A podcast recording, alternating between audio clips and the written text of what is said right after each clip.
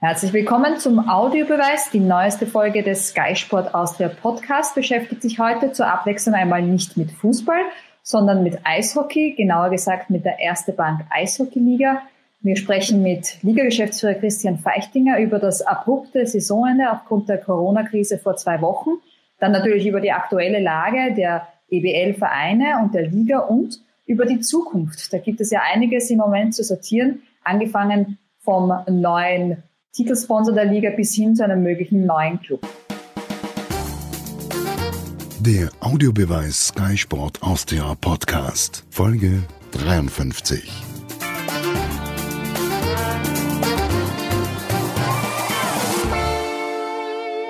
Willkommen, Christian Feichtinger. Vielen Dank, dass Sie sich die Zeit genommen haben für unseren heutigen Podcast. Wir sitzen ja beide bei uns zu Hause im jeweiligen Homeoffice. Daher die erste Frage an Sie. Wie geht es Ihnen äh, zu Hause in Zeiten wie diesen? Ja, es geht mir so gut, wie es einem nur in Zeiten wie diesen gehen kann. Und äh, äh habe das Glück, dass ich im Salzkammergut ursprünglich wohne und herkomme und äh, einen großen Garten rund ums Haus habe und äh, äh, Berge rundherum und einen See.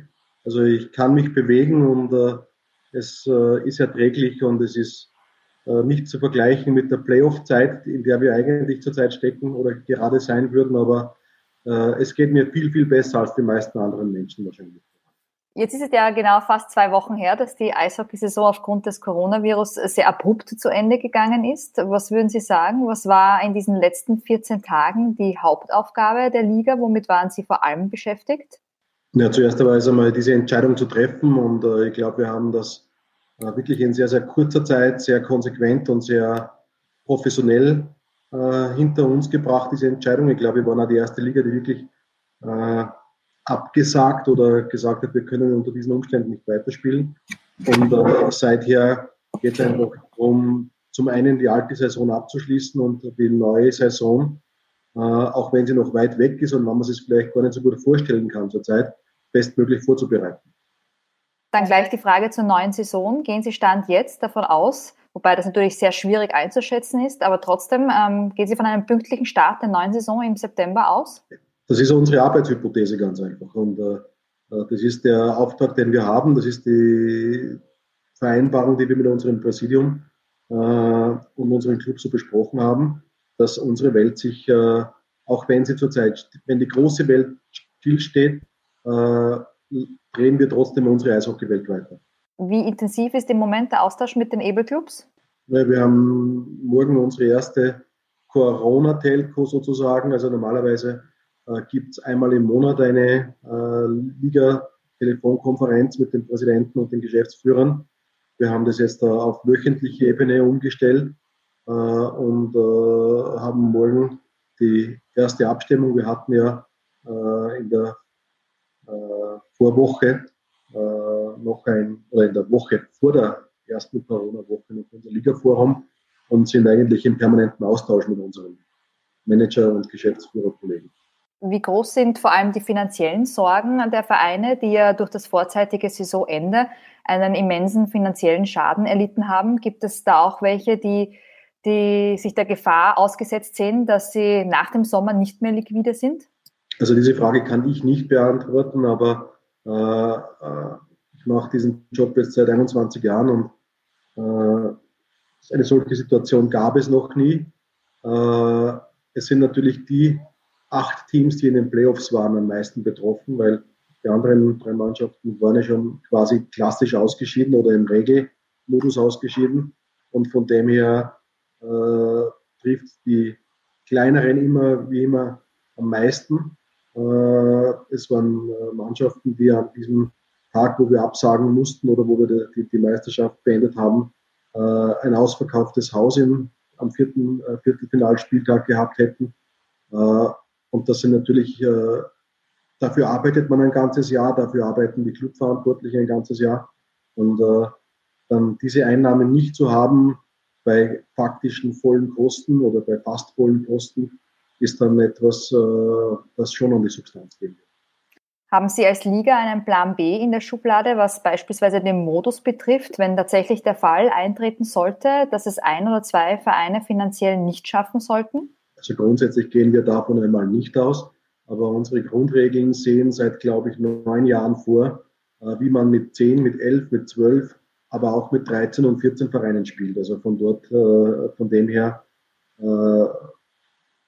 ist das kein Plan, der jetzt aus der Corona-Krise erwächst, sondern es gibt ganz einfache Herangehensweise, die heißt, bei zehn Mannschaften spielen wir so, bei elf und zwölf wird so gespielt und da sollten wir irgendwann einmal mehr sein, dann äh, spielt man diesen Modus. Jetzt gab es in den letzten Wochen vor Saisonende auch immer wieder Gerüchte und Gespräche darüber, ob es nächstes Jahr wieder einen zwölften Verein in der Liga geben wird. Inwieweit mussten aber auch diese Gespräche angehalten werden oder sind sie angehalten? Wie ist der Status quo, was einen zwölften Verein in der kommenden Saison betrifft, wenn wir jetzt einmal davon ausgehen, dass die übrigen elf überleben? Also wir haben vor zehn Tagen äh, die zum ersten Mal die Kollegen aus Bratislava bei uns in der Liga, im Ligaforum begrüßen dürfen. Äh, es äh, läuft derzeit gerade die wirtschaftliche Prüfung, also diese Due Diligence Überprüfung, die natürlich auch jetzt unter dem Aspekt dieser Vorkommnisse von vor 14 Tagen oder von jetzt gerade passiert, aber bis zum jetzigen Tag haben wir grundsätzlich die Annahme oder sind wir frohen Mutes, dass dieser Aufnahmeprozess auch wirklich zu einem Ende geführt werden kann. Da geht es nach wie vor um die Bratislava Capitals, nehme ich an. Zurzeit geht es um die Bratislava Capitals.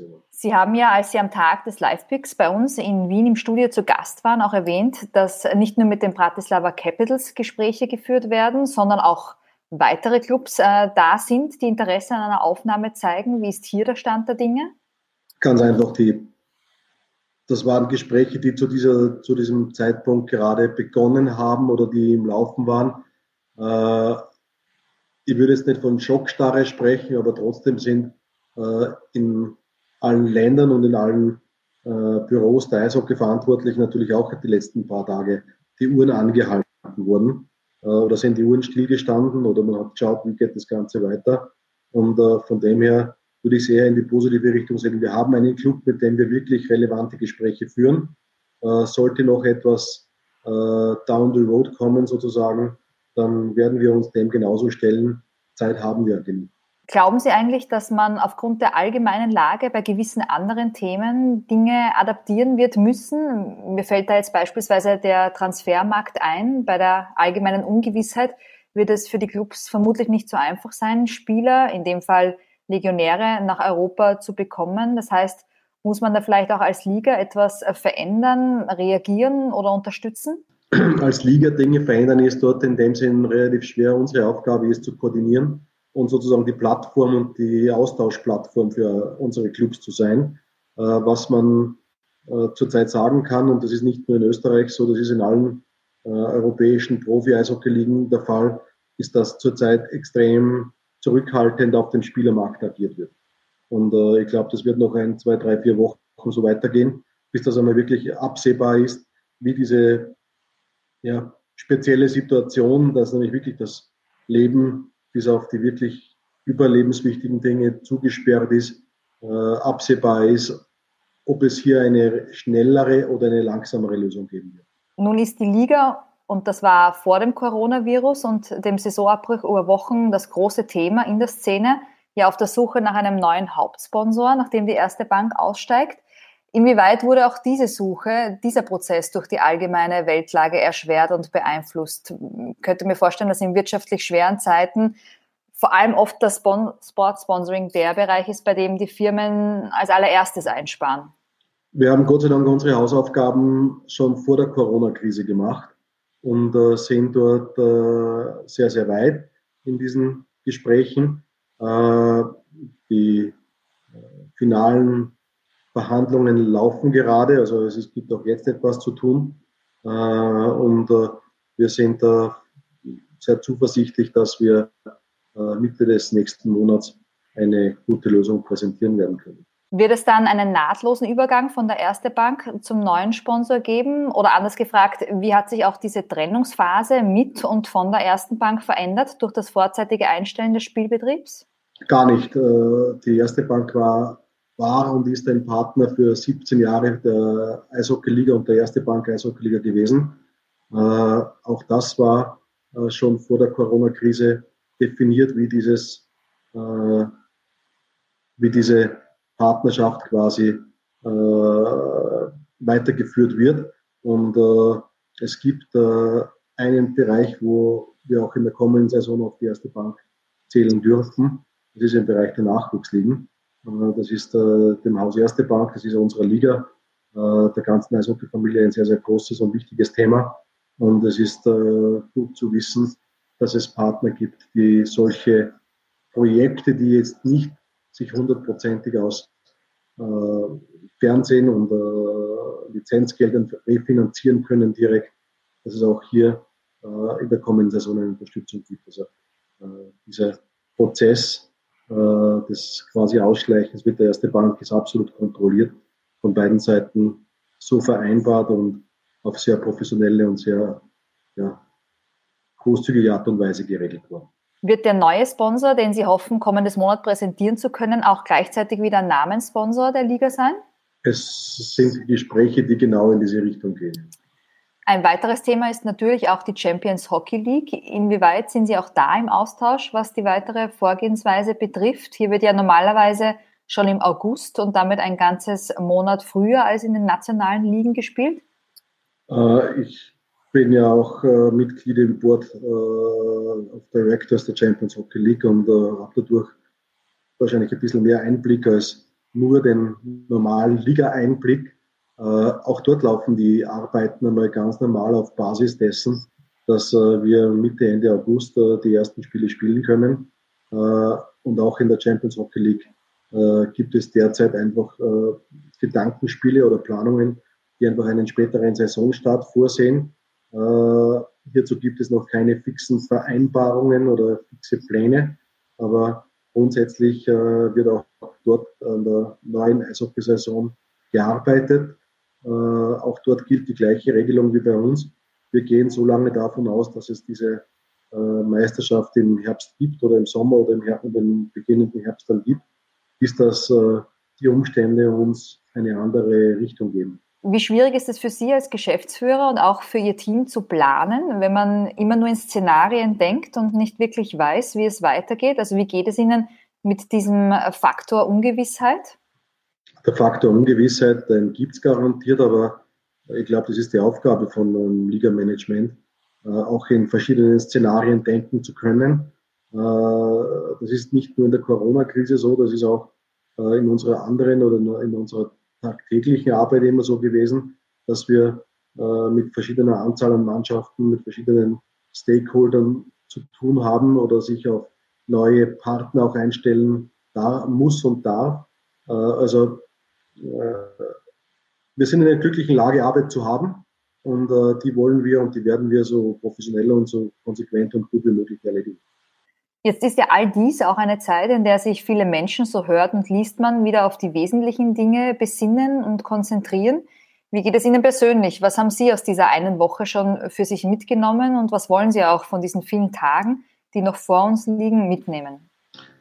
Ja, ich habe zu meinen Töchtern gesagt, ich war noch nie so lange äh, zu Hause wie oder in einem Stück zu Hause in den letzten 20 Jahren, seit wir für die erste Bank Eishockey-Liga verantwortlich sind, wie jetzt. Äh, es ist eine Entschleunigung eingetreten, es ist äh, äh gleichzeitig äh, der Arbeitstag äh, umfasst die gleichen acht bis zehn Stunden wie, wie vorher und wird es auch in den nächsten Wochen noch tun. es ist einfach nur das nicht unterwegs sein und das nicht im Auto oder im Flugzeug sitzen äh, die groß, der große Unterschied. Und äh, äh, am Wochenende habe ich in meiner Werkstatt die Schrauben gezählt, um mal etwas anderes zu tun. Also ich habe mal versucht, einfach aufzuräumen und die Arbeit zu erledigen, die schon äh, seit nicht nur seit mehreren Monaten, sondern schon seit mehreren Jahren auf mich, mich zu Hause warten. Wie finden die Töchter das, dass der Papa 24 Stunden am Tag zu Hause ist? Ja, meine Töchter sind schon relativ erwachsen oder sind schon erwachsen, äh, studieren beide und äh, ist es eher, glaube ich, die, äh, ja, die neue Erfahrung nach ein paar Jahren, wo man eigentlich nicht so viel Zeit gemeinsam verbracht hat, viel Zeit miteinander zu verbringen. Und äh, das ist auch der, so tragisch die Situation im Großen ist. Äh, so schöne Erlebnisse hat man dann, wenn man wieder mehr Zeit gemeinsam verbringen kann. Und wir sind in einer sehr privilegierten Situation. Wir sind am Land hier draußen im Salzkammergut, dort wo normalerweise ja, viele, viele Menschen auf Urlaub herkommen. Äh, und äh, wir können raus, wir können äh, spazieren gehen, wir laufen auch durch die Gegend, arbeiten im Garten. Also von dem her viel gemeinsame Zeit und wir versuchen einfach aus der gegebenen Situation das Beste zu machen. Letzte Frage. Was glauben Sie denn, wenn die Liga dann hoffentlich im September mit einem neuen Sponsor losgeht? Wie wird es sich verändert haben? Wie sehen Sie die Spielzeit 2020-21? Hm. Äh, also ich, wie ich sie sehe, ich hoffe einmal, dass die Liga ein gleiches oder ähnliches Aussehen hat, wie äh, wir das aus den letzten Saisonen kennen. Äh, ich bin überzeugt davon, dass die Clubverantwortlichen alles daran setzen werden, wieder attraktive Mannschaften zusammenzustellen, guten Sport zu bieten, hoffentlich schon im August mit drei Mannschaften in die Champions Hockey League starten.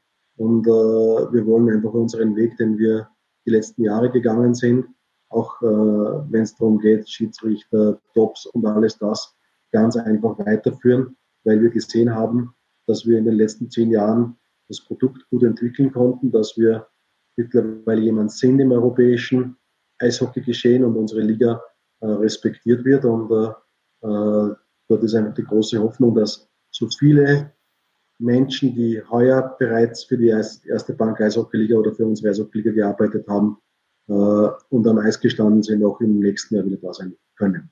Das wünschen wir uns als TV-Partner natürlich auch. Ihnen persönlich alles Gute und viel Kraft für die nächsten Tage und Wochen. Vielen Dank.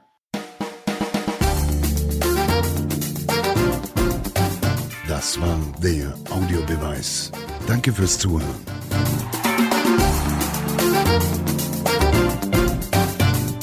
Hört auch das nächste Mal wieder rein.